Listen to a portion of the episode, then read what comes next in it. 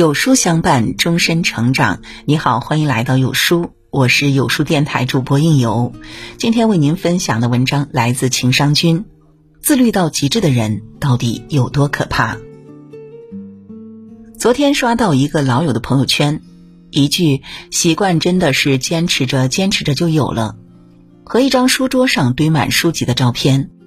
看到的人可能觉得他是在作秀，只有我知道。他的这种自律是真的，并且给他的生活带来了改变，从一无所有到现在立足在了这个所谓的一线大都市。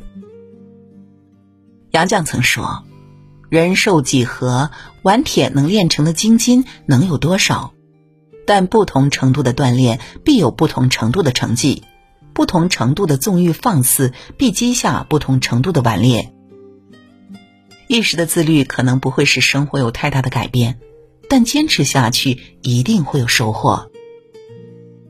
自律者出众，慵懒者出局。稻盛和夫说过：“请为自己的每一小步、小小的成功而感动，并把它当作动力，更加努力工作。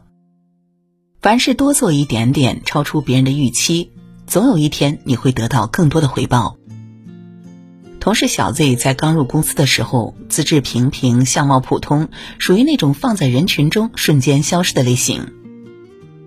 可能正因为如此，他比别人更加自律、勤奋和努力。每天他都提前半个小时来到公司，把办公室的卫生打扫好，并积极的学习公司的产品信息，经常还会把以前的项目 PPT 拿来看。同期进来的实习生都说他爱表现，脑子不正常。做的事情毫无意义。小 Z 对这些闲言置若罔闻，就这样一直坚持着他做的事情，沉浸在自己点滴进步的感动中。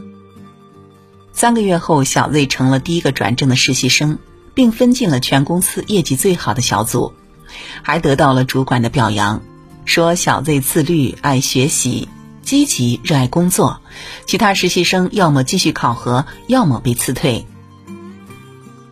在我们看来，小 Z 并没有做很多惊天动地的大事儿，资质平平的他，为什么就在那么多优秀的实习生中出众了呢？其实啊，领导就是看中了小 Z 的自律，因为只有自律的员工才会一直输入技能，为公司持续输出价值。天赋也许是成功者的机会，自律才是成功者的保障。很多时候，不是你优秀了才会自律。而是你自律了，才会变得优秀。自律治愈一切迷茫。杨绛曾经这样给一个高中生回信，解答了他的人生困惑。淡黄色的竖排红格信纸，毛笔字，除了一些客气话之外，还写了一句：“你的问题主要在于读书不多，想的太多。”我觉得这也是包括我自己在内的大部分人精神苦恼的根本原因。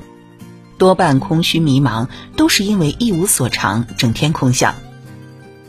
记得去年，一个远房的表妹让我帮她介绍一份工作，她刚毕业分手，处于失恋期，告诉我说特别的迷茫，不想在三线小城市生活，也不想去大城市承受太大的压力，想找一份舒适的、可以散心的工作。我问她。你觉得你喜欢哪方面的工作，或者有什么擅长的地方吗？他的回答让我大跌眼镜。哎，大学只顾着谈恋爱了，什么也没有学到。现在自己也没有什么方向，不然也不会让你介绍工作了。我告诉他，你可以先不急着工作，可以读点书、旅旅游，发现和培养一下自己的优势，或许你的人生方向有了。这个回答算是真诚而委婉的拒绝了表妹的请求，因为我知道一份工作并不能解决她当下痛苦的困境。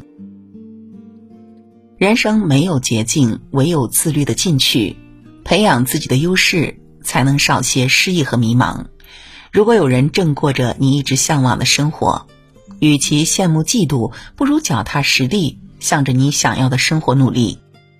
人生没有白走的路。每一步都是算数的，迟早有一天会闪耀着光芒，到达你想要的远方。自律者人生无敌。丹尼尔·科伊尔拜访了全世界最成功的科学家、运动员、艺术家等专家，得出了一万小时天才理论。天才之所以卓越非凡，并非天资超人一等，而是付出了持续不断的努力。一万小时的锤炼是任何人从平凡变成世界级大师的必要条件。我们每个人都有一个天才梦，《一万小时天才理论》这本书就是试图劝说你，只要足够自律，并且坚持，梦想成真是可能的，人生无敌是可能的。乒坛巨星邓亚萍从小就喜欢乒乓球，但因为个子太矮，虽然球技不错，但是连省队也进不去。但固执的他并不服气，身高不够，速度来补，每天腿上绑着沙袋，身上穿着三十斤的负重跑步，冬夏无阻。每天坚持练习十几个小时，上万次的击球从未中断过。时光不负自律人。我们看到了四枚奥运金牌、十八个世界冠军，乒坛排名连续八年第一的邓亚萍。没有谁随随便便就能成功。一个人要想成就自己，最好的办法就是保持高度的自律。当你足够优秀的时候，全世界都会为你让路。生活本来就是面对和解决各种问题。人生就是享受解决各种问题的过程，我们的痛苦也从来不是什么天灾大祸，而是生活中的各种小问题。我们面对问题时，不要因为想的太多不敢开始，只要坚持不懈的提升自己，分解他们，战胜他们，我们的安全感就会越来越足。自律是解决所有人生烦恼的根本途径。能够让你摆脱焦虑，告别慌张，赢得一个繁华的人生。好了，今天的文章就与您分享到这里。那如果你也喜欢今天的文章，记得在文末点亮再看，和我们留言互动。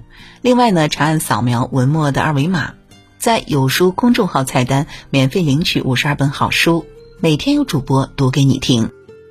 或者是下载有书 App，海量必读好书免费畅听，还会空降大咖免费直播，更多精品内容等您随心挑选。我是应由，让我们在明天的同一时间不见不散喽。